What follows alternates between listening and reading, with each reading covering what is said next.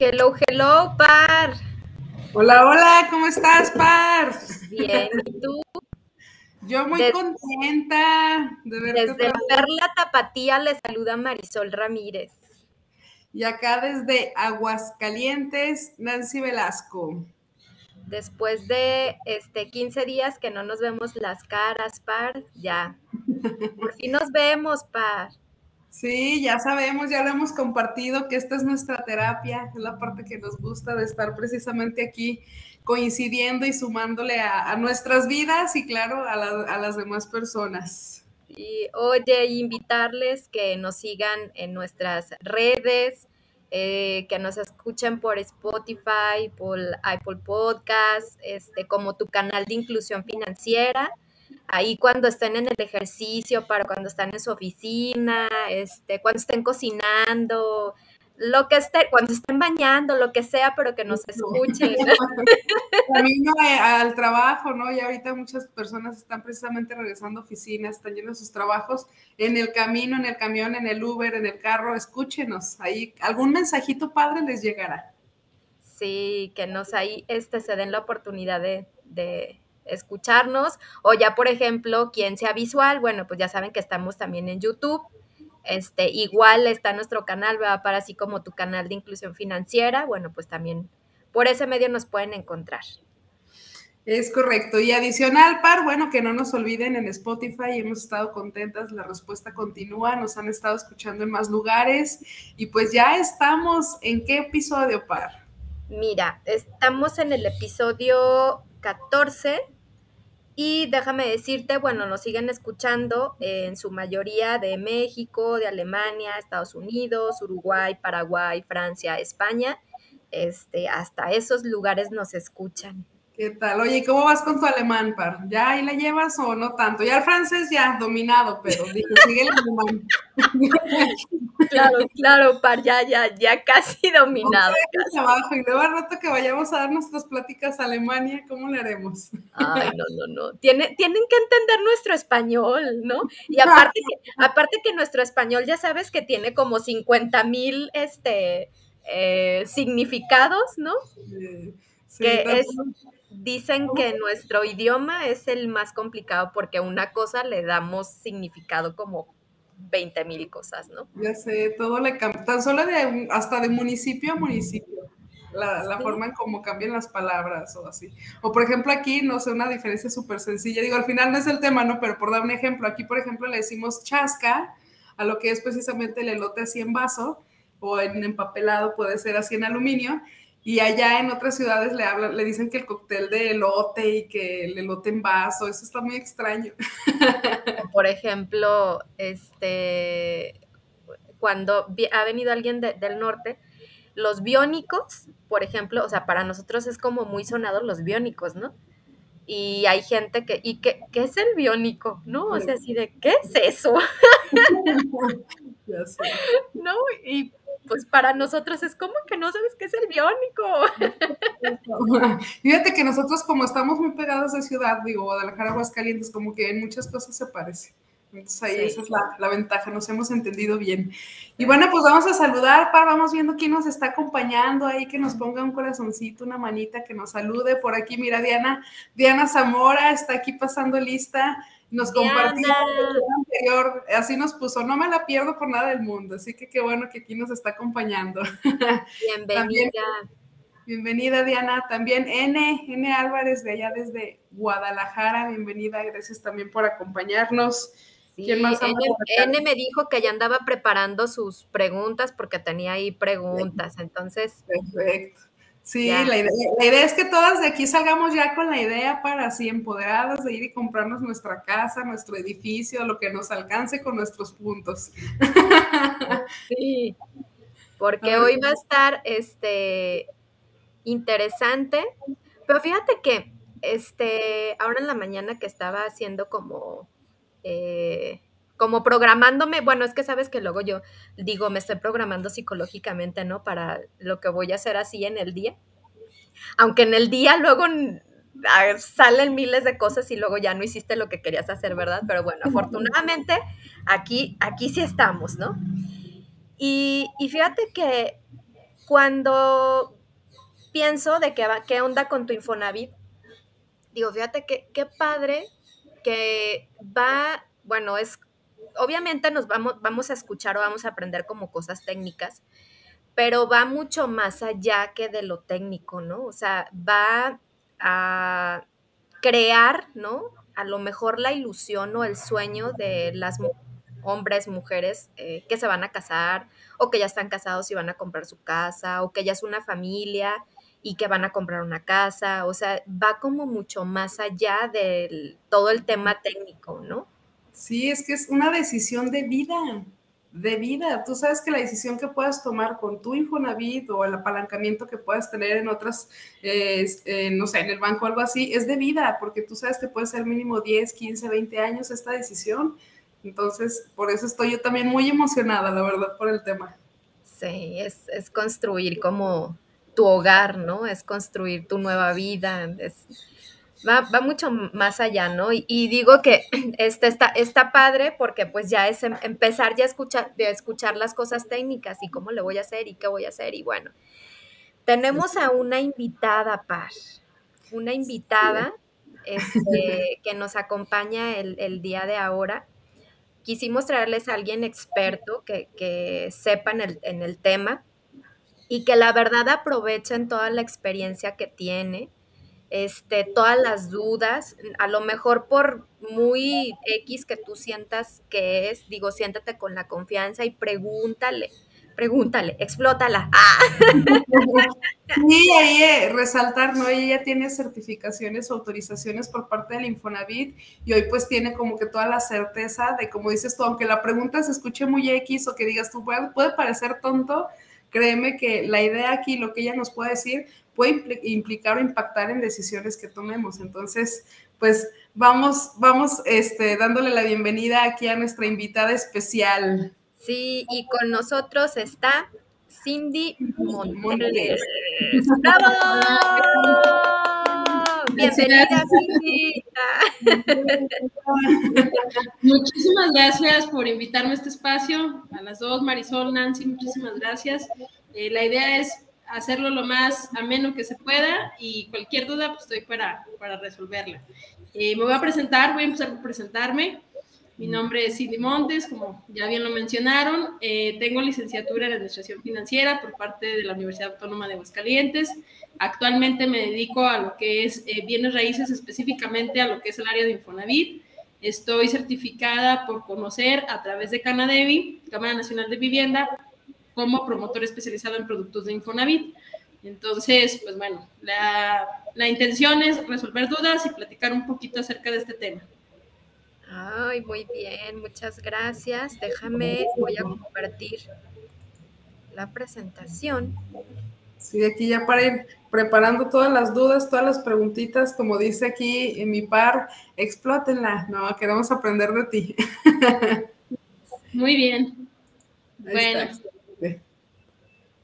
pues vamos a arrancar con, así que la idea de la presentación es ir haciendo preguntas y ir contestándolas. Este, pues ahora sí que el tema es qué onda con el Infonavit. Vamos, este, vamos viendo la primera, la primera, primera página. Oye, espérame, déjame hago, déjame hago un paréntesis. Yo diciendo par que es el episodio 14. No, discúlpenme, es el episodio 13. Ya, ya me quiero adelantar para. diario ando de adelantada. Se vale, se vale. Ahora sí. Este va a valer por dos. Por todo lo que vamos a aprender, vale por dos. Ah, bueno. y ahora sí, episodio 13. ¿Qué onda con tu Infonavit, Cindy? A ver, platícanos. Pues bueno, primero que nada vamos a empezar por definir qué es el Infonavit bueno, el Infonavit es una institución como tal de crédito. Tenemos la idea de que Infonavit hace casas y eso es totalmente erróneo.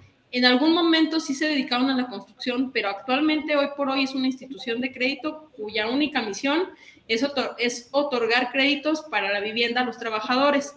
Es decir, va exclusivo a la gente que cotiza ante el IMSS y que tiene como tal prestaciones de ley. Una relación laboral, es decir, patrón, ahora sí que empleado.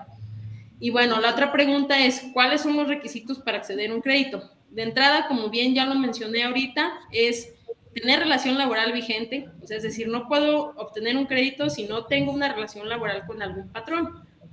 Punto número dos, eh, tener por lo menos tres bimestres de cotización continua, es decir, son seis meses. Como el Infonavit lleva un desfase en sus sistemas de actualización, normalmente podría decirse que es de seis a ocho meses, este tiempo, digamos, para que se pueda liberar. Y por último, eh, digamos, de los requisitos sería juntar 1080 puntos, porque puede ser que aunque hayan transcurrido los seis, ocho meses, todavía no, no complete mi puntuación. Y ahorita vamos a ver en qué consiste la puntuación. Oye, Cindy, por ejemplo, si tú dices, oye, yo ya tengo mi puntuación, pero no he cumplido como los seis meses o ocho meses que estoy dentro de, digo, ya cotizando, ¿no lo puedo pedir? O sea, sí o sí tengo que tener ocho meses. Eh, lo que pasa es que justo van de la mano. De hecho, va a ser difícil que tengas los puntos y no tengas el tiempo. Casi por regla general vas a tener el tiempo y probablemente no tengas los puntos. Probablemente es, más común que alguien te diga, llevo un año cotizando y todavía no tengo los puntos para poder acceder a un crédito. Pero ahorita vamos a ver por qué pasa eso. Perfecto. Mira, por aquí, perdón, nos pregunta N, ¿hasta qué edad pueden otorgar un crédito? Prácticamente hasta los 64 años, prácticamente. Eh, nada más hay que tomar en consideración que obviamente eh, el tiempo, o sea, es decir, el plazo del crédito no debe superar eh, mi edad, más la del plazo del crédito no debe de superar los 65, es decir, la idea es, hay gente que sí se jubila con, todavía con un crédito en vida activo, eso sí es una realidad, pero la idea es que no ocurra, o sea, la idea es que tú cuando te jubiles te vayas sin ningún crédito activo.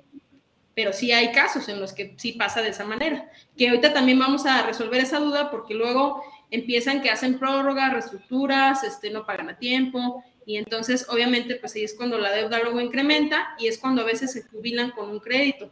Pero la regla dice que no debo de jubilarme con un crédito activo. Excelente. Ok. Y ahora sí, a ver, platícanos cómo, bueno, entiendo que ya, ya cambiaron las reglas, ¿verdad? De cómo obtener tu puntaje. Sí, de hecho, bueno, los puntos, anteriormente veníamos manejando lo que eran 116 puntos, ahorita son 1080 como mínimo. El ideal es obtener 1100 puntos, pero como mínimo yo necesito 1080. ¿Y de qué va a depender que me otorguen esos puntos? Bueno, aquí puse un pequeño ejemplo de alguien eh, que tiene 994. Nada más para analizar qué es, qué es lo que le están tomando consideración para poderle otorgar puntos. Es su edad y salario. El ahorro que tenga en la subcuenta de vivienda. La subcuenta de vivienda, voy a hacer ahí un paréntesis para explicar un poquito en qué consiste. La subcuenta de vivienda es la aportación que hace tu patrón del 5% sobre tu salario con la finalidad eh, de que tú obtengas el día de mañana una vivienda o en su defecto, si no la llegaras a ejercer, forma parte de tu Afore. De hecho, lo podemos ver en los estados de cuenta del Afore, eh, que viene ahí saldo de su cuenta, más el ahorro para el retiro, y lo suman. Aunque en realidad esa subcuenta, eh, su misión o su objetivo es que tú puedas acceder a un, a un crédito o que forme parte de tu capacidad de compra al momento de elegir una vivienda. ¿Sí? Y luego, bueno, viene la cotización continua, es decir, cuántos meses este, llevo, llevo cotizando o bimestres con, con el mismo patrón, me van a otorgar cierto puntaje. El puntaje como tal no está definido, o sea, no les puedo decir yo, si tienes seis meses te van a dar 200 puntos porque son variables que hoy por hoy, después de la reforma, eh, que voy a hacer también hay una mención, este año, el 21 de mayo, entró una reforma que se llamó TEMIL, básicamente vino a modificar cuestiones y parámetros que veníamos manejando y actualmente, bueno, ya hay nuevas características que voy a platicar más adelantito de eso, un poquito de qué manera nos benefició, pero bueno, eh, la cotización continua, específicamente en esto, les digo, no, no, hay un, no hay un parámetro que podamos decir, nos van a dar tantos puntos por cotización. Esto es variable y hoy por hoy eh, son algoritmos que tiene tal cual Infonavit, que no, no hay manera de saber exactamente qué puntaje me van a otorgar. Más sin embargo, si la sumatoria de todas estas variables me debe dar por lo menos 1080 a 1100. ¿Sí? Ahorita, ahorita vamos a, verlo un poquito ya con más detalle. Y bueno, también me evalúa qué tipo de, trabajador soy, si soy permanente o temporal, si nada más tengo un contrato. Eh, también me maneja lo que es mi estabilidad laboral, es decir, en la empresa, qué tanta estabilidad tienen eh, al momento de, pues obviamente que rote su personal, y el comportamiento de pago, o sea, es decir, qué tan puntual es mi patrón para hacer los pagos. Entonces estamos hablando que tenemos dos variables, la puntuación que yo obtengo como empleado y la puntuación que está obteniendo mi empresa. La sumatoria de ambas me da mi, total de puntaje. Y se refleja obviamente con la información de los últimos tres bimestres. Oye, pero aquí, por, ejemplo, yo digo, eh, no es como tan sencillo, déjame decirte, ¿eh? o sea, no es como tan sencillo todo este puntaje. Eh, no, no en el sentido de entenderlo, ¿eh? O sea, o sea, me queda claro el cómo te van a, como a calificar, pero yo digo, imagínate, este, digo, yo que quiero obtener un crédito, ¿no? Y ponle tú que mi empresa no sea puntual y no me pague, o sea, ahí voy a tener como un problema porque ya esos puntos, o sea, voy a tener menos puntos. Digo, por poner un ejemplo, ¿no? Ajá. Sí, o sea, es, sí, es decir, o sea, la observación que haces es cierta. O sea, mm, desafortunadamente en esta reforma ya me evalúan también al patrón y yo sé que eso, esas variables que tú bien mencionas no dependen pues de, ti como de pues. Así es. Mm, la idea, bueno, el objetivo que hizo Infonavit con esto fue tratar de también concientizar un poquito a los patrones que son un poquito a lo mejor impuntuales en sus pagos y de alguna manera u otra, pues a lo mejor con la presión del trabajador, hacer que se vuelvan regulares en sus pagos. Porque sí, hay, empresas que literal pagan un día después y su pago son los 17 cada mes, lo vienen pagando el 18 y ya por pagar el 18 ya te perjudicó a ti como trabajador.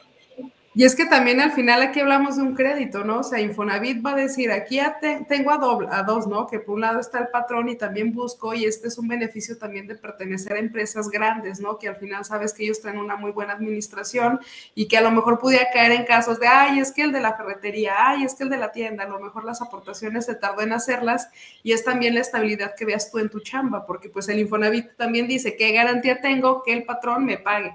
Es un crédito y hablamos de cantidades grandes. Quizás también por eso se justifica un poco, ¿no? Y es que, bueno, también, bueno, voy a hacer una mención. Ahorita, hoy por hoy, las tasas de interés, lo vamos a también a ver más adelante, van de acuerdo al rango salarial. Anteriormente la tasa era fija, era del 12%. ¿Qué pasaba? Había gente que literal nada más se activaba para ejercer el crédito, luego se salía de trabajar y se quedaban ahí como morosos, ¿no? Y ahí iba la deuda creciendo, ya no pagaban, eh, había, mucha gente, había muchas viviendas que, por ejemplo, ya ni siquiera las tenían en posesión, incluso hasta algunas vandalizadas. Eh, entonces, digamos que la idea también de esta manera es sí darte el beneficio de que más rápido se te libere tu crédito, pero también voy a evaluar también esa empresa si no es fantasma o nada más te dio de alta para que se te liberara y después ya no pagues. También esa es como que un poquito la, la idea de esta reforma. Oye, fíjate que haciendo mención par, ¿no? Los, mm, digo, se me viene ahorita en la mente los millennials, ¿no? De por sí, la parte de que ya no te vas a pensionar con la misma cantidad como actualmente, bueno, anteriormente se hacía, ¿no? Y ahora, la verdad, con la inestabilidad que tienen en los trabajos, o sea, para, o sea, que no tienen como, o sea, es muy sencillo para ellos salirse a cambiarse de trabajo, bla, bla, Bueno, ahora también esto les va, les va a afectar pues a los millennials si no se ponen las pilas en cuestión a lo mejor de, de buscar una opción para tener una buena pensión al final y que si sí quieren hacerse de algún bien, bueno, pues este es como un punto importante a considerar. Y pues el rollo freelance, ¿no? Que ahorita también el millennial busca mucho esa parte, ¿no? De, oye, yo quiero ser independiente, no quiero depender de un patrón y pues obviamente hacemos a un lado este tipo de beneficios. Se pueden apalancar del banco, pero también esta es una muy buena opción. Aprovecho aquí para comentarte, Cindy, por aquí tienes un comentario, un comentario muy padre. Marilira dice, solo para felicitar a una de las mejores asesoras de Infonavit. Excelente trabajo, una persona muy confiable. Excelente, mira, gracias. Muchas gracias. Decía, N. Álvarez también por aquí nos hace una pregunta. Cindy nos dice, tengo otra duda. Tengo un conocido que me comenta que a él le descuentan 3 mil de su crédito, pero que su patrón también aporta otra parte igual. ¿Eso puede ser cierto? Sí, en el esquema anterior, muy seguramente este crédito fue ejercido en el esquema anterior. En el esquema anterior mi pago estaba determinado por lo que yo ganaba es decir, es, es, un porcentaje, más o menos la regla es el 30% de lo que gano y estaba complementado con la aportación patronal. Este 5% que yo les comentaba, el 5% de lo que me tienen cotizando, esto lo aportaba el patrón y la sumatoria de lo que él aportaba más lo que yo tenía que pagar era mi mensualidad. Entonces, ¿qué pasaba cuando yo perdía el trabajo? Por ejemplo, sacaba mi casa de Infonavit y me corría, no sé, al año. Tenía que pagar, bueno, tengo que pagar lo que me venían descontando más lo que aportaba mi patrón. Entonces, aparte de no tener trabajo, incrementaba lo que era la mensualidad. Ahorita con el nuevo esquema, ya vamos a ver, digo, más adelante, que ya no es así, ya son pagos fijos por toda la vida del crédito, tenga o no tenga relación laboral. O sea, ya no se va a modificar. Y bueno, desafortunadamente es que esta reforma no fue retroactiva, o sea, es decir, no, no aplica para, digamos, créditos ejercidos con anterioridad se está, digamos, o sea, entre pláticas está si se puede hacer retroactivo de acuerdo a ciertas condiciones, a lo mejor gente que ha sido muy puntual en sus pagos, que a lo mejor va, va al corriente, pero hoy por hoy no hay nada concreto, eh, que es, bueno, también ahorita vamos a ver ese tema que ha sonado mucho, el tema de quiero comprar un terreno con mi crédito Infonavit, que también es algo que ha, que ha pegado mucho y todo el mundo quiere, pero que igual está en el tintero, pero todavía hoy por hoy no es una realidad. De igual manera, este, prácticamente con el caso que nos, nos pregunta aquí N. Álvarez, le está aplicando prácticamente, es, es, un esquema anterior y no es retroactivo y prácticamente lo que dice es cierto, es tiene que pagar su mensualidad más la aportación patronal, si es que llegara a relación laboral. Sí, de hecho era una pregunta, era una pregunta que ya me habían mandado por WhatsApp, este, que si en los créditos viejos iba a haber como algún alguna modificación, algún cambio. Pero ahí está contestado. Está contestado. Por aquí también, eh, sí, perdón, Diana nos, nos, nos, pregunta, yo tengo duda, ¿los puntos se congelan? No, los puntos es tal cual, vamos a decirlo así, es, es tal cual como una calificación, o sea, es decir, como del 1 al 10, yo te voy a calificar como trabajador del 1 al 10 si eres sujeto a un crédito o no. O sea, si no tienes relación laboral de entrada, pues no eres sujeto a un crédito y no se congelan. Lo que se congela, si es tu cuenta de vivienda, que de hecho no es que se congele simple y sencillamente que sigue formando parte de la FORE, entonces te sigue generando rendimientos y el día que tú te vuelvas a activar laboralmente, pues lo vas a tener otra vez disponible. Pero como tal, los puntos no son, digamos, ni acumulables, ni congelables, ni nada. Es una calificación tal cual que me otorga Infonavit para saber si yo puedo acceder a un crédito o no. Tal cual. Entonces, en este caso, en la historia de Diana, ¿no? Que se sale del trabajo, entra después de un año, dos años a un nuevo trabajo y, tiene que comenzar otra vez con la parte del tiempo que decías tú, por lo menos los, tres bimestres y pegarle otra vez a los 1080 puntos. La subcuenta esa es la que siguió intacta, pero tiene que volver a calificar. Así es. De acuerdo. Es Muy correcto. Bien. Así es. Es que anteriormente así se manejaba, ¿no, Cindy? Que se podía congelar o no con los puntos? No, lo que pasa es que, bueno, lo que entendemos, lo justo les decía, por congelar es prácticamente nada más mi subcuenta de vivienda, porque los puntos, ah.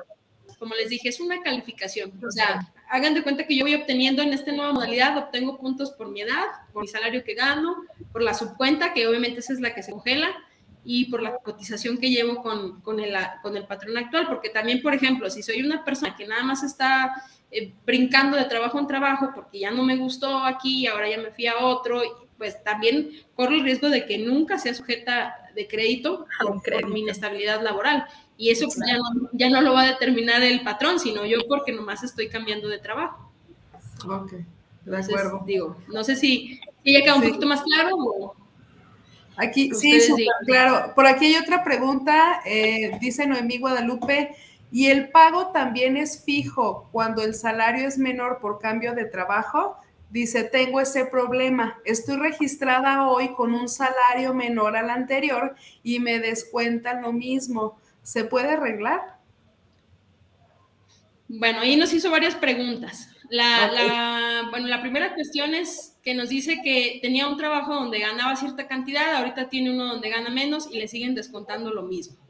Eh, me, bueno, nos pregunta que si esto es pues, correcto, si es correcto que le descuenten lo mismo, porque en el esquema anterior eh, lo que tú establecías, digamos, como descuento, iba a permanecer, de hecho, tenía una actualización por año, en algunos casos del 4% anual, es decir, iba, además de que te iba incrementando cada año, más lo de la aportación patronal que les comento, entonces había gente que de repente luego ya le resultaba difícil, incluso impagable, porque ustedes saben que el, salario mínimo en México realmente tiene modificaciones una vez por año y no es así, ni siquiera a veces ni siquiera compensa la inflación que se generó en un año. Entonces, digamos, si los créditos iban aparte actualizándose un 4% anual, entonces eh, obviamente llegaba un momento en el que para ellos era impagable. Sí se puede arreglar y sí puede acercarse directamente a Infonavit, sería el área de cobranza y solicitar una reestructura en su crédito, pero ¿esto qué le va a ocasionar? Le va a ocasionar que obviamente se vaya a un plazo de 30 años, porque tenemos también esa idea, tenemos esa idea de que los créditos de Infonavit son a 30 años o son impagables o son toda la vida. Eh, se proyectan a 30 años, pero no quiere decir que duren 30 años. Obviamente, como todo crédito, si yo hago aportaciones a capital, pues va a bajar. Y dos, no, no están diseñados, incluso aún con todas estas actualizaciones que tenían anteriormente, eh, no estaban diseñados para durar 30 años. Normalmente, si tú mantenías las condiciones originales de cuando habías obtenido el crédito, deberías de estar liquidando entre 15 y 18 años. Pero bueno, ahorita vamos a ver con la nueva reforma cómo ya prácticamente los créditos ahorita, hoy por hoy, son pagables hasta incluso en 12 años. O sea, hay gente que en 12 años va a liquidar su crédito en Fonavit. Ahorita vamos a explicar más adelante cómo y por qué. Entonces digo, bueno, contestando la pregunta de quien nos está ahorita escuchando es, si se puede arreglar, hay que acercarse para que le puedan hacer un ajuste, nada más sí debe tomar en consideración que pues sí se va a ir a, probablemente se vaya al plazo máximo que son los 30 años y, y pues obviamente digo, nada más consciente de, de pues así que de ese detalle, ¿no? Ok. Perfecto. Muy bien. Y bueno, pues aquí tenemos otra preguntita. Entre más puntos tenga, más créditos me otorgan. ¿Más crédito me otorgan? Más crédito. Sí, luego esa es una pregunta bien común y que todo el mundo hace. Oye, si yo tengo 1.300 puntos en el Infonavit, ¿me prestan más? No. La, la respuesta es no. Es decir, yo nada más voy a calificar, mi puntaje máximo, por decirlo así, son 1100 puntos. Si yo obtengo 1200 puntos, pues prácticamente nada más quiere decir que estoy en mejores condiciones laborales, es lo único, pero mi monto de crédito está ahora sí que otorgado por lo, mi edad y por, el, y por el salario que me tienen cotizando ante Infonavit. Eso sí es 100%, porque tenemos la idea de que no me voy a esperar para juntar más puntos y que me presten más, y eso es una totalmente error porque no, es decir, yo nada más este, eh, estoy, digamos, avalada por lo que gano, es decir, no me puedo sobreendeudar porque bueno, ustedes son expertos en eso, o sea, hay, un cierto límite, si no de lo contrario, este, pues no voy a poder pagarlo, ¿no? Y voy a hacer aquí una pausa con esos los puntos. El puntaje mínimo son 1080, pero una vez que tengo 1080 me otorga el 80% de mi capacidad máxima siempre y cuando esté bien en buró.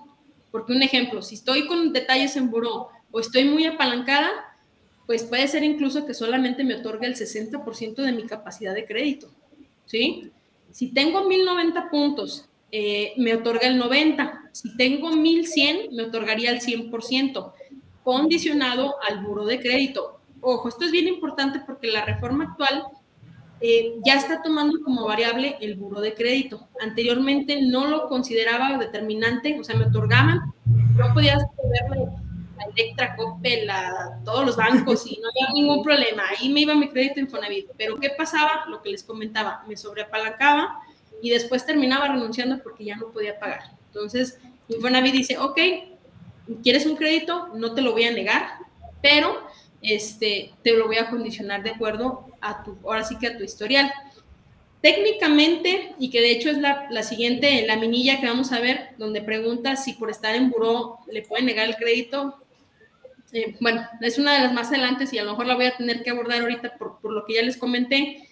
Eh, técnicamente podría decirse que sí podrían negármelo, más sin embargo existe una modalidad donde yo puedo decir que me niego a que me consulten el buró si yo de antemano sé que estoy mal y en automático el Infonavit me dice, te voy a otorgar solo el 60% de tu capacidad máxima. O sea, si me iban a prestar 500 mil, Infonavit me dice, ¿sabes qué? Solo te voy a prestar 300 mil, porque tú te estás negando a consultar el buró. Y sobre eso me hace, obviamente, mis descuentos con la finalidad, ya a lo mejor ya no me va a descontar el 30% de mi salario, me va a descontar menos, porque la idea es garantizar que no me sobreendeude. Entonces, eso es algo importante también a mencionar. Oye, ese es muy buen tip, ¿no? Porque pues al final muchas personas han caído en esa situación, incluso a veces situaciones externas, para poder toparte con la parte del buró y hoy decir, oye, existe la posibilidad, ¿no? De negarte y aún así te puedan otorgar un 60% muy bueno. De eso a nada, pues ya tienes la, posibilidad. Quiero aprovechar por aquí. No, dinos, par. Y, que solamente, a lo que entiendo, va a ser el 30% lo que tú vas a, te van a descontar. ¿Sí? Es máximo el 30%. O sea, puede ser, puede ser variable justo lo que les comentaba de acuerdo a cómo yo esté en buró. Porque un ejemplo, puedo estar bien en buró, o sea, tener buen comportamiento, pero estar apalancada, o sea, es decir, traer mucha deuda. Si traigo mucha deuda, ahí obviamente también me voy a ver perjudicada y al verme perjudicada, pues va a bajar obviamente mi capacidad de, pago, ¿no? Y obviamente, por ende, mi, mi monto de crédito otorgar. Y ahorita pues vamos a ver también, bueno, en, esta, ahora que presentación vamos a ver lo que es la, la, precalificación, cómo se, cómo se compone. Nada más para no perdernos y retomar un poquito, veníamos viendo lo que era el puntaje, es decir, mi calificación para acceder a un crédito, es decir, ya tengo los puntos, ahora qué sigue, ahora cómo se compone lo que me está ofreciendo Infonavit. Ahí podemos ver una precalificación de alguien eh, que de hecho esa precalificación está a su 100%, es decir, eso es lo que Infonavit le presta al 100%, sin, sin estar en buros y ahora sí que sin tener apalancamiento ni nada. Ahí vemos el monto de crédito otorgar, que es la primera parte, y luego viene lo que es la subcuenta de vivienda, que es lo que les comentaba, es el ahorro que va haciendo cada trabajador mediante la aportación del 5% de su salario. Pero, eh, obviamente, bueno, este dinero como tal me pertenece de alguna manera, por lo tanto no forma parte del crédito, es decir, es como si yo diera un enganche. Al momento de comprar una casa, es como si yo estuviera dando ese enganche, entonces no lo debo. Sí, entonces eso, digamos, no lo debo. Igual, si no ejerciera la compra de casa, sigue formando parte del Afore y me sigue generando un rendimiento pequeñito de acuerdo, pues así que al, Afore donde esté este, teniendo mis recursos, ¿no? Y luego viene la parte de lo que es los montos de gastos de escrituración, de titulación y financieros, que básicamente es mi escritura, los, pagos del notario, o sea, y están determinados por el 3% del monto del crédito que me otorgaron. Es decir, si me están otorgando ahí, parece más o menos son 487, si mal no me equivoco, el 3% son los 14 mil que me están descontando por, por, por gastos notariales, ¿no? Eh, importante mencionar, hasta máximo, si yo gano 7.800 pesos, el Infonavit no me cobra nada de gastos de escrituración ni titulación y me apoya con ese, con ese dinero, es decir, no me lo descuenta de mi crédito y digamos tendría un poquito más de capacidad de compra, por, digamos por tener un salario menor a los 7.785 pesos más o menos es lo que me soporta para no pagar este, gastos de escrituración. Y bueno, aquí en esta precalificación vemos que el monto de crédito más su cuenta menos sus gastos de escrituración me da su capacidad de compra, que es el, es el monto total con el que contaría para comprar una vivienda. Que, es, que vemos ahí que más o menos son como 500 mil pesos, ¿no? Digo, eh, casualmente es como el ejemplo que estábamos viendo, ¿no? Y sus descuentos. Adelante. Tú tenías una pregunta, Par. Sí, eh, no, lo que pasa es que por acá entre N y Noemí Ahí nos están diciendo que hay que aprovechar a la experta. Por ahí se nos fue una preguntita en la lámina anterior. Déjame compartírtela. Dice, si el crédito es a 30 y aún no le termino de liquidar, ¿es cierto que como el contrato fue a 30, ahí se termina el pago?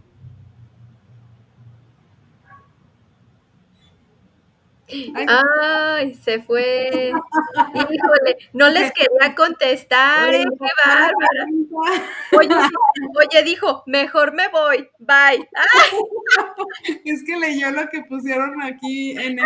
Tengo muchas preguntas. Ah, por eso dijo, no, déjame voy. Oye, a ver, espérame, déjame minimizo este la presentación. A ver. Ah, ah. Aquí está ya, espérame. Ahorita, ahorita ya le doy acceso, espérame. Muy bien. Listo, volvió.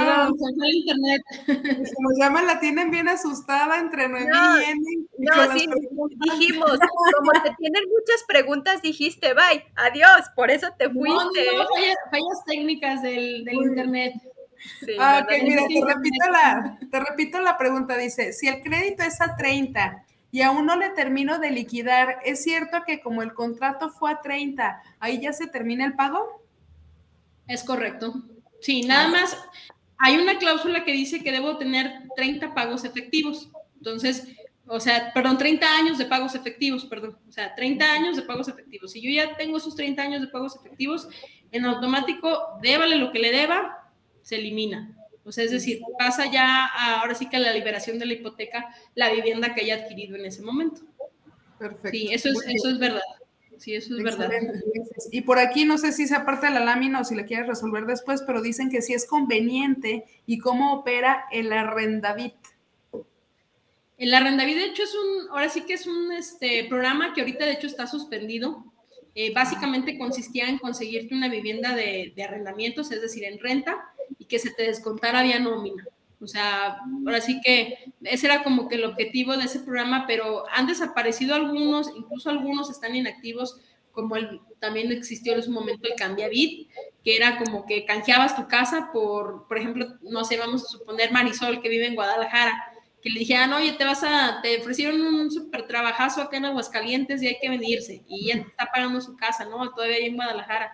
Y dice, no, pues ya me voy a ir para allá, necesito una vivienda allá entonces lo que podían hacer era que, eh, digamos, si ella encontraba una, podía ser como un canje mediante avalúos. Obviamente, si su casa valía un millón y se va a venir acá y no sé, la de acá vale 500, pues lo que pasaba era que se hacía, digamos, una compensación y ya sea que se eliminara la deuda o, el remanente ya en un momento determinado se sobrepasaba, pues se le, se le otorgaba al, al, ahora sí que al derecho habiente.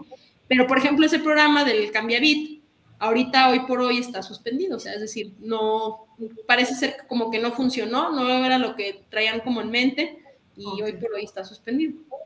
Ah, excelente. Muy bien, muchas gracias. Y una última preguntita por aquí. N dice, si al momento de adquirir el crédito dejé a unos beneficiarios, aún no lo termino de pagar, ¿cómo le hago para cambiar beneficiarios? Muy buena pregunta. De hecho, también tenemos esa idea de que al momento de contratar el crédito, si yo dejo un beneficiario o ante, anteriormente, pero cuando arrancó Infonavit, sí, este, sí, sí funcionaba de esa manera. Yo dejaba beneficiarios y era en, en teoría a quien podía heredar el inmueble que había comprado. Pero hoy por hoy no. O sea, hoy por hoy yo contrato mi crédito, adquiero mi vivienda, pero yo estoy obligada a hacer un testamento para poder ahí dejar quién se va a quedar con, la propiedad en caso dado de que yo llegue a fallecer. Que además es una pregunta que me lleva a comentarles que, bueno, si llegara a fallecer, eh, tiene, bueno, viene como tal el crédito con un seguro de vida al cual en automático resolvería o digamos este, liquidaría lo que es la deuda y pasa ya a libertad de gravamen la vivienda que haya comprado y ya sería responsabilidad mía de haber dejado un testamento para que pueda asignarse a mis herederos. Si no dejé testamento, esa casa pasa intestada y habría que abrir un juicio de intestamentario para que pudieran otra vez adjudicársela. Perfecto, entonces ahí ya entraríamos en tema de asignación, ¿no? De la casa, porque al final queda intestada, pero en sí la deuda muere también. Muere también, sí, porque de hecho viene, viene, de hecho cuando tú contratas un crédito, viene con algunos seguros, viene con un seguro de protección de pagos, esto es por si me llego a quedar sin trabajo, eh, viene, pagas tú como una pequeña prima por mes, o sea, no pagas la mensualidad completa, sino una pequeña prima y te cubre, puede ser de seis meses hasta un año, eh, para que te pueda hacer lo que tú resuelves, digamos, tu situación laboral. Y en el caso de que llegaras a fallecer, simple y sencillamente se elimina la deuda por, por este seguro que viene también incluido. Pero si no dejé, o sea, más bien, si no dejé heredero, si no dejé un testamento, en automático la casa pasa al testado y hay que resolverlo, pues obviamente mediante un juicio. De acuerdo. Quienes sean los interesados, ¿verdad? Fíjate, Cindy, yo pensé que como sí estaban como las escrituras y eso, y como sí lo dejabas, como quién quedaban tus beneficiarios, yo pensé que sí necesitaba hacer el cambio, pues, órale. No, porque prácticamente, o sea, comprar una casa con Infonavit es como si la compraras de contado. Es decir, se te genera tu escritura, nada más que trae la hipoteca con Infonavit. O sea, viene, por ejemplo, eh, Marisol Ramírez compró la casa en calle Bugambilia 113, ¿no? De la colonia Las Flores. Entonces, este, Simple y sencillamente ahí vienen tus datos, pero no viene si tú dejaste un heredero o heredera, eso ya es responsabilidad tuya. En el momento que tú compres tu casa en Infonavit, inmediatamente, si tú quieres al día siguiente hacer tu testamento, es tu obligación. Porque ahora sí que ustedes, mejor que nadie, son expertos en ese tema, nadie tenemos la vida comprada y el día de mañana te puede pasar cualquier cosa. Y me ha tocado ver casos, este, luego a veces les digo también a mis clientes, porque luego es muy común que empiezan, no, pues es que esa casa que justo no, pues no me conviene o no me gusta, no es la que yo soñé. Bueno, hay que entender que me están otorgando un crédito de acuerdo a lo que puedo pagar. O sea, que pues ahora sí que, si de, ahora sí que de gustos o de anhelos se tratara, pues imagínense cuánta gente no estaría endeudada, ¿no? Sí. Entonces, también hay que ver eso, ¿no? O sea, porque yo les digo, bueno, al final del día si sacas tu casa, también estás dejándoles un patrimonio y es como si tuvieras un seguro, por decirlo así, incluido, porque si llegas a faltar, tú ya les vas a heredar ese inmueble y pues es como si recibieran prácticamente un, ahora sí que a lo mejor no en efectivo, pero es como si recibieran un dinero.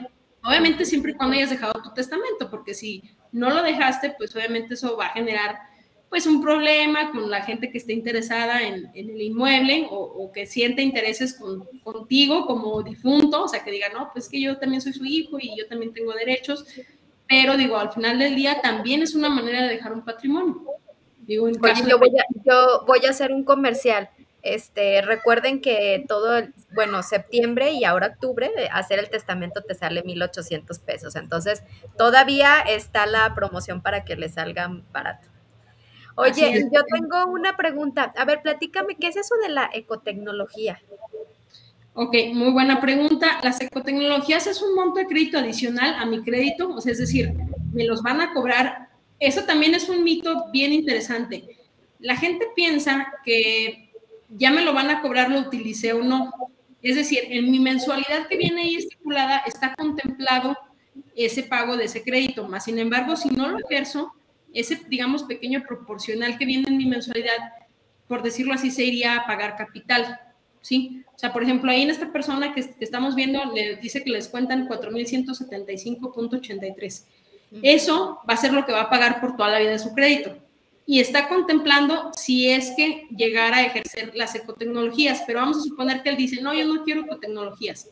Simple y sencillamente, esos 21 que les están otorgando no se le van a sumar al crédito Solamente si lo ejerce, en vez de deberle al Infonavit 487, pues le va a deber ahora 500, 508 mil pesos más o menos, que sería la sumatoria de, del, del ah, Ecovale más su crédito. En automático le va a subir la deuda. Más sin embargo, como les comenté, está contemplado en la mensualidad, pero no quiere decir que me lo utilice o no me lo cobran. Simple y sencillamente, si no lo utilizo, ese piquito, por decirlo así, se va a pagar eh, a capital. Oye, Cindy, por aquí otra preguntita. Bueno, dicen que creo que no nos va a alcanzar la hora, pero no hay otra preguntita más que dice, ¿el testamento tiene más validez entonces que los beneficiarios que se hayan dejado en el Infonavit? Totalmente. Sí, probablemente lo de los beneficiarios, bueno, hoy por hoy alguien que ejerce un crédito no, no deja beneficiarios. Ya ni le preguntan, oiga, sus beneficiarios no, de hecho, cuando están firmando escrituras en notarial les hacen mucho énfasis en eso, que es importante que dejen su testamento. Pero anteriormente, cuando inició Infonavit, que estoy hablando prácticamente, Infonavit se fundó en 1972, o sea, estoy hablando ya en los 70s, 80s, este, pues sí les preguntaban, oiga, sus beneficiarios, y sí se podía manejar de esa manera. Después, bueno, pues obviamente como, así que como todas las leyes, pues cambiaron y ahorita, hoy por hoy, es a través de testamento. La única manera de poder, de poder heredar es a través de testamento, no, no, no de beneficiario. De hecho, ya, como les comenté hoy por hoy, ni siquiera te preguntan eso. Si alguien, por ejemplo, tiene una casa que sacó en, no sé, en el 80 y a lo mejor ahí todavía le preguntaban por beneficiarios, pudiera ser, pudiera ser, habría que analizarlo porque pues también obviamente hay un, hay un marco legal que a lo mejor ahí sí ya no es mi área, pero, pero hoy por hoy es a través, la única manera, a través del testamento, la adjudicación de un inmueble. Así tal cual. Muy bien. Y bueno, de este ya nos habías platicado un poquito, ¿verdad? De un poquito. Mm, si les podían negar el crédito, si estaban mal en buró, les comentaba que técnicamente sí, más sin embargo, eh, si yo de antemano sé que estoy muy mal o que estoy muy apalancada, simple y sencillamente rechazo la consulta al buró y en automático se me otorgaría solo el 60%.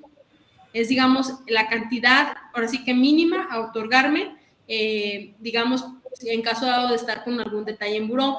Les platico, en el esquema anterior, de la, antes de la reforma TEMIL, el monto mínimo autorizado era el 75. O sea, si tú te negabas a, la consulta, porque siempre han consultado el buró, nada más que antes de la reforma no era determinante. O sea, es decir, yo podía estar en buró y me podían otorgar el 100%.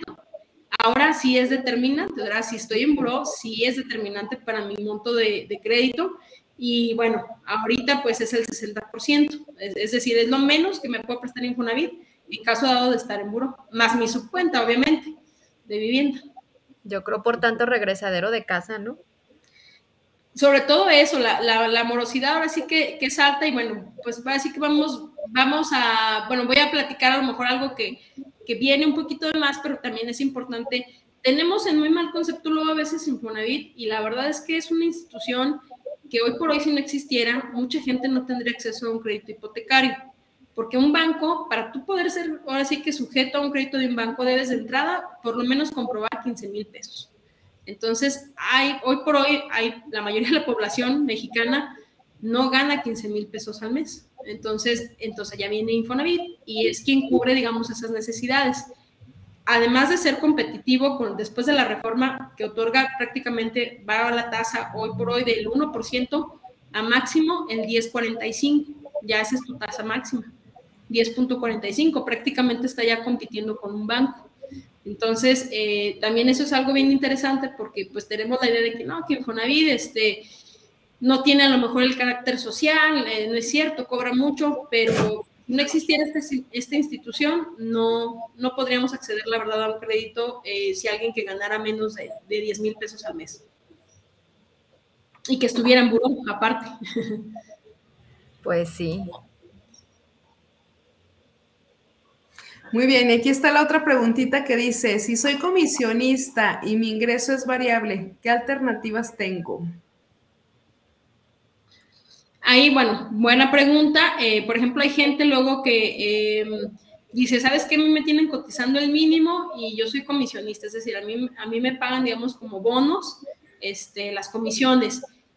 Aquí hay dos, ahora sí que hay dos cuestiones. A veces eh, las empresas, lo correcto sería que tu sueldo fuera fluctuando. Es decir, si este mes ganaste 20 mil, pues se te reportara, digamos, ante el IMSS esos 20 mil que ganaste y obviamente va a ir fluctuando tu monto de crédito. De acuerdo al bimestre en que lo consultes, pues va a ser lo que te van a otorgar. O en su defecto tenemos un producto que se llama Cofinavit, que lo que busca es la alianza con un banco, es decir, entra Infonavit a, digamos, a, apoyarme a comprar una parte de, digamos, de la casa y la otra parte me la financia el banco. Normalmente, eh, es decir, me llevo dos, dos mensualidades, y normalmente este tipo de, digamos, de producto va enfocado para gente que puede comprobar ingresos variables a través de comisiones. O, por ejemplo, estás, este, digamos, en unión libre con, con tu pareja, sea, a lo mejor tu pareja te puede entrar a hacer, este, digamos, apoyo o soporte para comprobar ingresos y de esta manera puedes acceder a una casa de mayor valor, porque a lo mejor la que te otorga Infonavit, como estás cotizando el mínimo, pues es una casa a lo mejor pequeñita o es un monto muy chiquito que a lo mejor no te alcanza eh, pues a lo mejor ni siquiera a comprar la casa que a lo mejor traes en mente, pero tienes la opción del Cofinavit, con esta complementas y obviamente aquí en, en este producto en particular, pues súper requisito indispensable, estar bien en buró, finanzas sanas, no sobreendeudado, porque tenemos la idea de que estar bien en buró es no deberle a nadie y no, es tener unas finanzas sanas, es decir, ser puntual en pagos y también no estar sobrepalancado de lo que puedo pagar. Perfecto. Y perdón, me regreso tantito por aquí hay otra pregunta más con Noemí. Nos dice, entonces regresando a los beneficiarios, si mi crédito es anterior a la nueva ley, ¿sí se respetan mis beneficiarios o también aplica el que tengo que hacer testamento?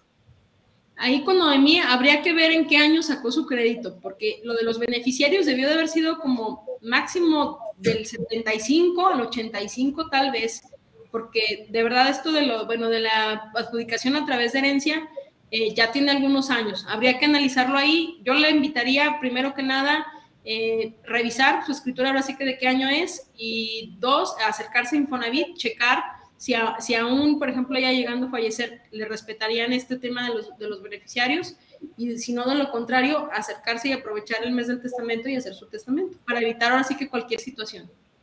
Ah, excelente. Y de hecho ella misma me pregunta, me dice, ¿qué pasa con el seguro por fallecimiento? ¿Qué pasa por el seguro por fallecimiento e invalidez del Infonavit? ¿Qué es? ¿En dónde van los beneficiarios?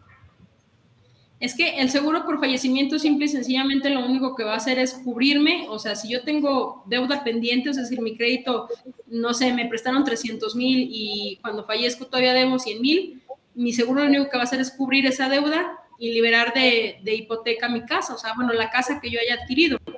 Obviamente, como les comenté, igual hay que tener testamento para que ellos puedan adjudicarse por sucesión testamentaria. Y si no tengo testamento y lo que ella comenta los beneficiarios, igual hay que validarlo porque este esquema de lo, del, del, testamento ya tiene muchos años. De hecho, prácticamente eso de los beneficiarios se aplicaba cuando Infonavit todavía construía casas. Estamos hablando que Infonavit pues ya tiene por lo menos unos, 20, unos más de 20 años que no construye casas, sino es que unos 30 años que dejó de construir casas. Excelente. Dice que en el 2000, Ajá, en el 2000. Dice que en el 2014. Pero mira, ya va a ir a hacer su... Sí, definitivamente eh, 2014 aplicó ya con testamento. Entonces sí tiene que ser testamento.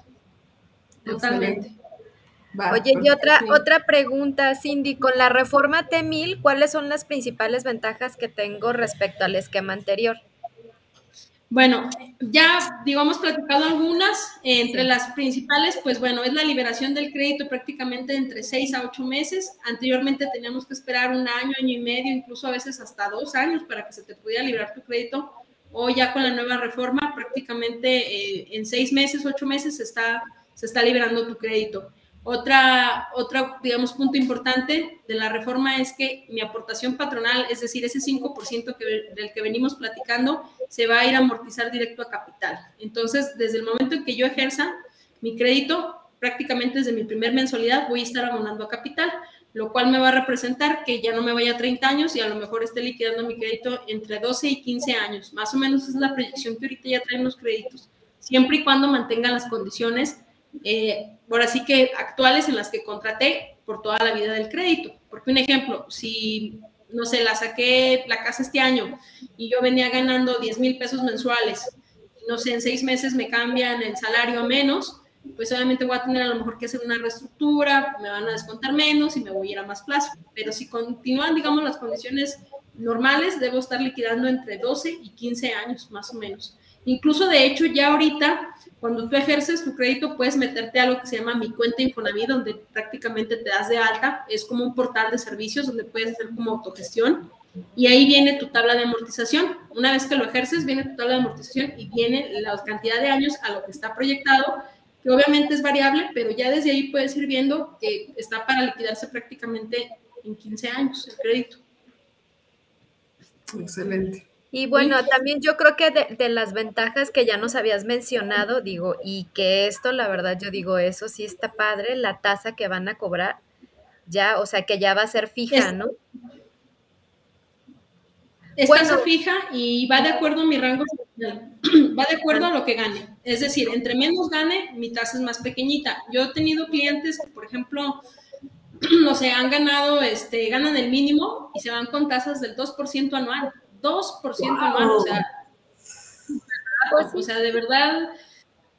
Y, pues bueno, más sumado que su aportación patronal se va a capital, pues están para liquidarlo en muchísimo menor tiempo. Eh, también otra ventaja que, que, es nueva es lo de unir el crédito ya sin tener una relación, digamos, de sociedad conyugal o de cónyuge, porque anteriormente, eh, pues no solamente los pueden unir los cónyuges, ahorita ya quiero con un amigo, con un amigo, con una amiga, con mi primo, con mi tío, con mi con mi mamá, con quien yo quiera unir mi crédito, yo lo puedo hacer. Y es decir, de esta manera obtengo a lo mejor un inmueble de mayor tamaño, de mayor valor y de mejores características. Digo, también tiene sus implicaciones. Está padre. También tiene también tiene sus implicaciones, eh, porque también tenemos que pensar muy bien con quién vamos a unir el crédito, porque pues es un crédito que está proyectado, se proyecta 30 años, pero la idea es acabarlo en 15 y pues no vayamos a salir por ahí en malos términos con quien unamos el crédito. Y si esa persona ya no paga, ahí el detalle es que viene lo interesante, que si la otra persona con quien yo uní el crédito ya no paga, pues mi, digamos, mi parte va a estar este, al corriente, pero la parte del no, y a lo mejor voy a tener, no quiere decir que me vayan a descontar a mí, para que no se vayan a malinterpretar, pero a lo mejor yo voy a tener en un momento determinado que ver la posibilidad de ayudarle a pagar, porque si no, ahí se va a quedar ahora sí que mi, mi pedazo de casa este, afectado por prácticamente porque el otro ya no pagó. Entonces, sí es algo que no hay que tomar como tan a la ligera, porque luego me ha tocado de, de que hacen el acuerdo de, ay, mi compadre me va a prestar su crédito, y lo ven muy fácil. Luego a veces el compadre ya no quiere pagar o ya se fue a otro lado y, este, y hay, que tener, hay que tener ahí cuidado también con, con las implicaciones que tiene. Y pues bueno, básicamente esas son las principales ventajas. lo de la tasa es, es, lo mejor que hay ahorita, del 1% al 10.45, es la, la tasa máxima de acuerdo a lo que gana. Y luego también yo creo que algo padre, Cindy, es que ya va a ser fijo, ¿no? O sea, ya no va a ser como anteriormente que te decían por, de acuerdo a tu salario. O sea, si ya te dicen, tú vas a pagar 5 mil pesos y es... Eso es lo, eso es lo mejor. Padrísimo, no importando inflación, no importando actualización, no importando nada. O sea, entonces, la verdad es que las condiciones de ahorita los créditos de Infonavit se vuelven súper competitivos, podría decir incluso que podrían, ahora sí que a lo mejor para alguien que gana a lo mejor 8 mil, 9 mil pesos al mes, es muchísimo mejor Infonavit que un banco. A lo mejor alguien que ya obviamente tiene un salario a lo mejor de 20 mil a 30 mil, pues a lo mejor a lo mejor el banco sí le va a ofrecer una mejor tasa, una tasa del 7 o del 8, pero de entrada, eh, la verdad es que es un buen producto, sabiéndolo utilizar como cualquier producto financiero, eh, es, un excelente producto hoy por hoy Infonavit, la verdad. Perfecto. Muy bien. Y bueno, pues ahí viene la ah, pregunta. Una preguntita. Además de comprar casa, ¿qué otro destino le puedo dar a mi crédito? Esa es una pregunta bien interesante porque tenemos la idea de que solamente podemos comprar casa y no, también se pueden hacer otras cosas. Por ejemplo, si yo tengo, vamos a suponer, mis papás me heredaron una casa que ya está mi nombre, libre de gravamen, y pues no sé, la casa está chiquita y resulta que ya me otorgaron mi crédito y yo lo que quiero es ampliarla. Puedo ampliar mi casa, puedo darle ese destino. Solicito ante Infonavit el crédito para ampliación. O vamos a suponer, tengo un terreno, de, obviamente requisito indispensable, el terreno debe estar a mi nombre, libre de gravamen, y debe ser, este, debe estar en una zona de, urbanización, es decir, no puedo tener el terreno allá de casa de campo, tiene que ser algo que sea ahora sí que viable, habitable, con servicios, este, luz, drenaje y todo. Y puedo decirle a Infonavit, ¿sabes qué? Eh, quiero mi crédito, pero para construir en mi terreno que ya tengo. Entonces, igual me otorga mi crédito. Ahí, por ejemplo, más o menos un poquito la mecánica de cómo, cómo se, trabaja es, te lo otorga para que la obra sea desarrollada en seis meses. Y conforme avance de obra, te va otorgando el dinero. O sea, porque no te va a dar así todo, todo el dinero de un, digamos, en una sola exhibición. Porque también esa es una mala idea que tenemos o que mucha gente luego ha transdiversiado ahora de, de, de, con el presidente que que ha dicho de que ya no va a haber intermediarios, bueno, en, el dinero como tal en efectivo, o sea, no lo vamos a ver. O sea, es decir, me va a financiar mi obra, pero va a estar obviamente condicionado a que yo presente, eh, obviamente lo voy a comprar de material, a quién le voy a pagar, y no le puedo pagar tampoco al compadre que es albañil para que me haga la casa.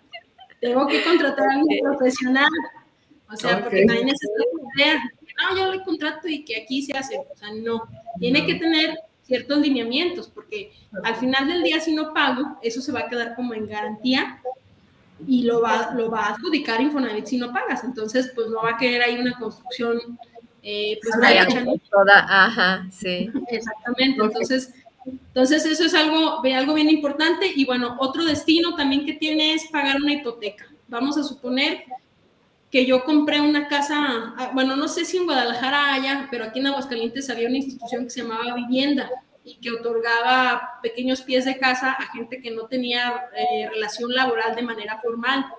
Y ahorita ya no, digamos como tal, ya no está operando esa institución aquí en Aguascalientes, pero bueno, eh, digo, por poner el ejemplo, eh, al final del día era una institución de crédito también hipotecaria que otorgaba, este, digamos, soluciones de vivienda, ¿no? Entonces vamos a suponer que yo le debía a esa, a esa institución y mi casa ya la remodelé, ya está en mejores condiciones y tengo mi crédito en Fonavit, puedo utilizar mi crédito en Fonavit para liquidarle a esa entidad y en automático pues ya nada más pagarle a, a Infonavit con estas nuevas características que tengo en, en la tasa de crédito, porque lo que mencionábamos ahorita, si Infonavit me va a dar una tasa del 4% anual y yo traigo una tasa del 10 en otra institución, pues me va a convenir, digamos, pagar esa hipoteca y quedarme nada más con la deuda de Infonavit. Entonces, también me sirve para pagar una, una deuda que tenga en otra institución financiera. Puede ser banco o cualquier institución, la que ahorita mencioné de, de vivienda que ya no, ya no está activa como tal, o sea, ya no otorga eh, créditos, bueno, esa institución lo que sea era que otorgaba crédito y otorgaba como tal la vivienda, pero te, otorgaba una vivienda literal, era, era, un pie de casa, era como para que tú iniciaras el, proyecto de construcción y fueras, digamos, eh, tejiendo ahí tu casa, ¿no? Ok. Perfecto, padrísimo. Muchas modalidades. Ay, se acaban las preguntas. Mira, ocho en punto, hasta lo hice exactamente. Qué bárbara, qué bárbara, Cindy. Ah.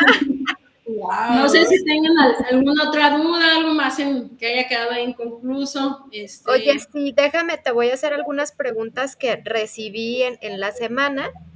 Este, por ejemplo, entonces en créditos viejos ya no, o sea, no puede operar ahorita la nueva T1000, ¿verdad? O sea, no puede haber como una No es retroactiva, no es retroactiva. No, hoy por hoy todavía no es retroactiva. No sabemos si más adelante pudieran, a lo mejor, no sé, que a lo mejor lanzaran alguna campaña. Lo que sí hay, que luego eso también es bien interesante, existe un programa que se llama responsabilidad compartida. Les platico un poco. Eh, había muchos créditos que se sacaban en, bueno, que se sacaron, perdón, en salarios mínimos y lo que pasaba es que ahorita, hoy por hoy, pues deben a veces hasta el triple de lo que les prestaron. Y, y, por ejemplo, pues no sé, ya tienen 15, 16 años pagando y la deuda sigue, sigue igual o hasta el doble. Ahí lo que se puede hacer es acercarse a ese programa. Obviamente me piden ciertas características, por ejemplo, tener 16 años pagando, no haber pedido prórroga los últimos, me parece creo que son 5 años. Este, y bueno, ya por ejemplo, tener cierta edad, creo que son arriba de 45 años para poder calificar. Y en ese momento lo que hacen es que te convierten tu deuda de salarios mínimos a pesos. Y al momento de hacer la conversión, muchas veces se, se liquida, muchas veces se, se liquida o baja muchísimo, no sé, si debía 300, pues a lo mejor ya no debo 50, ¿no? Digo, por poner un ejemplo. Entonces, eh, ese programa sí está activo, les digo, tienen ciertas características, pero la reforma T1000 no es retroactiva. No sé si más adelante tal vez pudieran pensarlo en hacerlo retroactiva, eh, pero hoy por hoy no, no es retroactivo. Oye, por ejemplo, ahora con la T1000, vamos a decir que yo ya tuve un crédito, ya lo liquidé y todo quiero sacar un segundo crédito. Este, ¿me van a manejar la, tasa del, bueno, ¿se van a ir de acuerdo a mi ingreso? No, en los, segundos créditos, esa pregunta es bien interesante. Eh, eh, los segundos créditos tienen características muy peculiares y que de hecho, bueno, la reforma también sí está un poquito relacionada con, esta pregunta, la voy a dividir en dos. Eh, con la reforma lo que buscó Infonavit es una, que obtengas tu primer crédito y si lo liquidas, accedas a un segundo. Vamos a suponer, liquidas el segundo, accedas a un tercero. Es decir, que ya no haya límite de cuántos créditos puedo obtener siempre y cuando pague los, los, créditos anteriores. Esa es una. Otra, el segundo crédito no me permite ser Cofinavit, por ejemplo, no me permite unirme con una institución de crédito bancario para acceder a una vivienda de mayor valor. Es decir, lo que me otorga actualmente el Infonavit en mi segundo crédito nomás lo puedo utilizar para compra pero nada más me otorga el 90% de la precalificación que veíamos, como, como el ejemplo que les puse en la, en la presentación, nada más me otorga el 90%, pero ¿por qué? Porque es una, es una, ahora sí que es un crédito otorgado por, por un banco administrada por Infonavit, entonces solamente me afora el 90%. Ah, se nos fue. sí, la vi como que estaba. Pero mira, creo que contesta un poquito aquí lo que. Ah, ya volvió. es que precisamente va con esa pregunta. Por aquí la nos decía algo relacionado y creo que ahí le respondiste. Dice: Hola Cindy, lo que mencionas de otros usos para pagar crédito hipotecario también aplica con el segundo crédito de Infonavit. es correcto. Sí, ese uso sí le puedo dar. Los destinos, sí, para el segundo crédito sí son los mismos remodelar, ampliar, construir en terreno propio, este, pagar una hipoteca de otra institución. El segundo crédito sí me sirve para eso. Más sin embargo, eh, digamos en la modalidad de programas, ahí sí ya no, ya no me permite más que darle el uso y los destinos que, que vienen. Es decir, un Cofinavit no es posible. O sea, ah, con un segundo crédito. ¿Y sabes más cuánto es la tasa del, por ejemplo, segundos o terceros? El segundo crédito es del 10.45. Le aplica ah. la, la, tasa, este, la tasa máxima. Ok. ahí, no se somete a nada. Ahí no se somete. No, es que los segundos créditos, eh, por ahí yo digo que están como que, no, no es que sea, ahora sí que trabaje ahí con ellos y sepa lo que van a hacer, pero yo, yo esperaría que más adelante los segundos créditos los pongan un poquito más accesibles. No sé si se alcanzó a escuchar que les decía que los segundos créditos son, son prácticamente otorgados por una institución de banco administrada por el Infonavit. El Infonavit, sí. Entonces, por ejemplo, ahí eh, no me otorga el 100% incluso ni siquiera de la precalificación. Si mi segundo crédito me aparece que me presta 800 mil, pues en realidad nada más me va a prestar 720, porque está otorgada por, por un banco. Entonces, yo esperaría que eventualmente hagan algunas reformas para que se pueda, digamos, utilizar el segundo crédito tal cual como el primero. Excelente. Muy bien. ¿Alguna otra pregunta para que tengas por allá? No, ya, digo, ya las ha estado contestando. Fíjate que voy a hacer un comercial. Este, no, digo, no sé si está conectado o no está conectado, pero igual tenemos un, un amiguito aquí en, en, Guadalajara que es perito evaluador, por si alguien necesita este, evaluar algo, bueno, con todo gusto nos pueden eh, mandar un mensajito y a nosotros le mandamos el dato. Excelente. Y deja aprovecho por aquí, hay algunos comentarios. Eh, Cindy dice, excelente plática, muchas gracias. Me desconecto porque tengo que conectar a otra sesión. Por aquí dice Noemí, yo creo que hace falta otra plática, luego salen más dudas. Y también muchas gracias, Cindy, excelente. Gracias, Nani Marichol, por compartir temas tan interesantes. Y Claudia Claudia dice también por aquí, excelente información. Y bueno, ya apareció aquí Alejandro amigo y conocido de Marisol, que dice, sí, aquí estoy, saludos, gran plática. ¿Qué tal? Padrísimo. Ahí si les, interesa, y vamos a dejar el, dato este, para que el teléfono o algo, igual, eh, Noemí, si tienes como dudas, dinos y ya nosotros podemos compartirlo con Cindy para que te ayude a disipar tus dudas que tengas todavía. Sí, y adicional, Cindy, si nos compartes porfa tus redes sociales para las personas que nos acompañaron, te sigan y también ahí de manera directa un DM, un inbox para que te localicen. Claro que sí. En Facebook tenemos una página que se llama Tu Asesor Inmobiliario Aguascalientes. Eh, así, aparecemos en la página. En Instagram también aparece eh, como Tu Asesor Inmobiliario, AGS. También tenemos Instagram y eh, bueno, de manera pues personal, en Facebook aparezco tal cual como Cindy Montes y pues mi teléfono es 449-289-8581. Me pueden mandar un WhatsApp y sin problema ahí también resolvemos dudas. Digo, estamos por así que para, para apoyarnos y resolver cualquier situación que pudieran tener. Perfecto. Muchas, gracias, por tus conocimientos y por compartir con esta comunidad. No, muchas gracias a ustedes por invitarme y, pues bueno, espero haber sido de gran utilidad y haber ahora sí que tratado de resolver la mayor cantidad de dudas posibles respecto a este tema tan interesante y tan controversial también. Sí.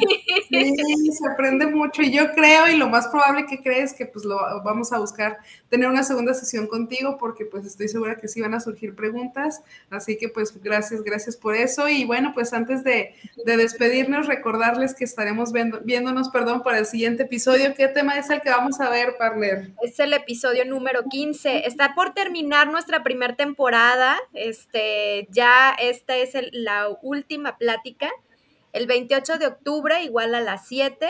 ¿Qué harías si te adelantaran todo tu aguinaldo, partner? ¿Qué harías? No, ya estamos, estamos, en octubre, imagínate, estamos en octubre, ¿qué harías, no, Cindy? ¿Qué harías si te adelantara tu aguinaldo? Bueno. Voy con Cindy que me venda una casa. Ah, muy bien. Los, los, vamos a invitar para que se conecten y este, a darles unas, unas ideas locas para que, para que se gasten todo su aguinaldo y no tengan nada a final de año. No, no se crean. No, no, los vamos a invitar para que se conecten. Y recuerden este, seguirnos en nuestras redes, escucharnos por Spotify, por Apple Podcast. Y estamos al pendiente y cualquier cosa por WhatsApp. Muchas gracias, que pase muy bonita gracias. Buenas noches. Buenas noches. Gracias. Bye. Bye.